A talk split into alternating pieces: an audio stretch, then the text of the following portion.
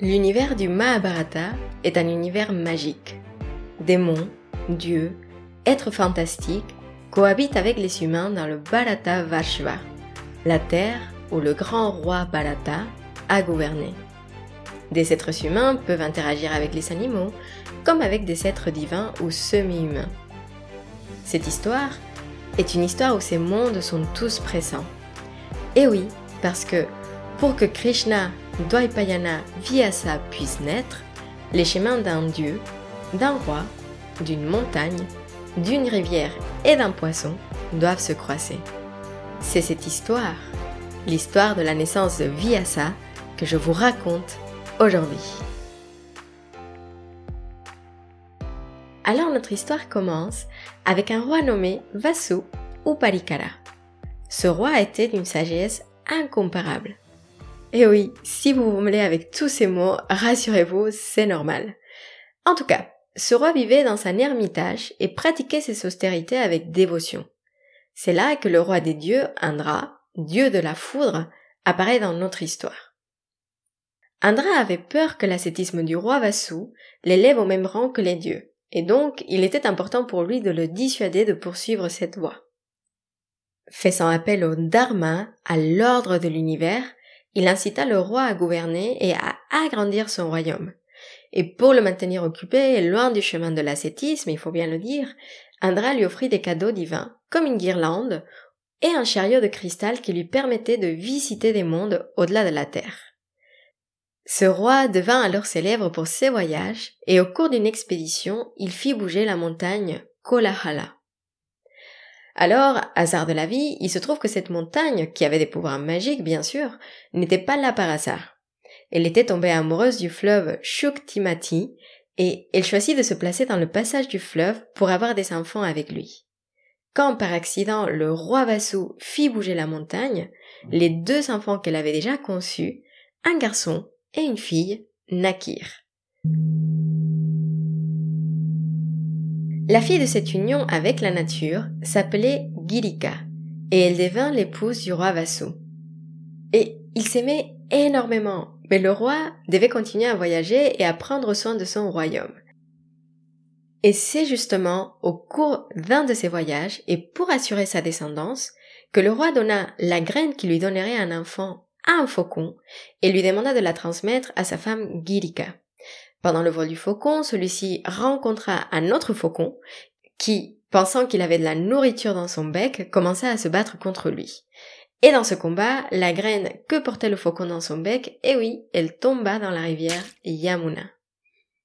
Et alors vous me direz, où va cette histoire? Je vous rassure, soyez patient, parce que, comme vous pouvez vous en douter, cette graine n'est pas tombée à l'eau pour rien. Alors, revenons à l'histoire. Une nymphe de nom Adrika avait été condamnée par Brahma à vivre comme un poisson jusqu'au jour où elle donnerait naissance à deux bébés humains, un garçon et une fille.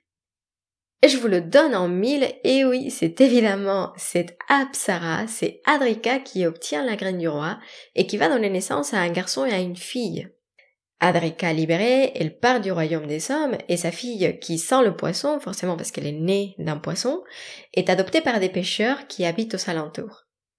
Cette fille s'appelle Satyavati. Elle grandit dans le village et un jour elle croisa un sage appelé Parasara.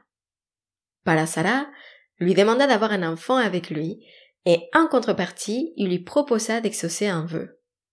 Et la jeune Satyavati accepta joyeusement. Et oui, parce que, depuis longtemps, elle avait le désir de sentir bon, comme une fragrance célestiale qui perdure à jamais.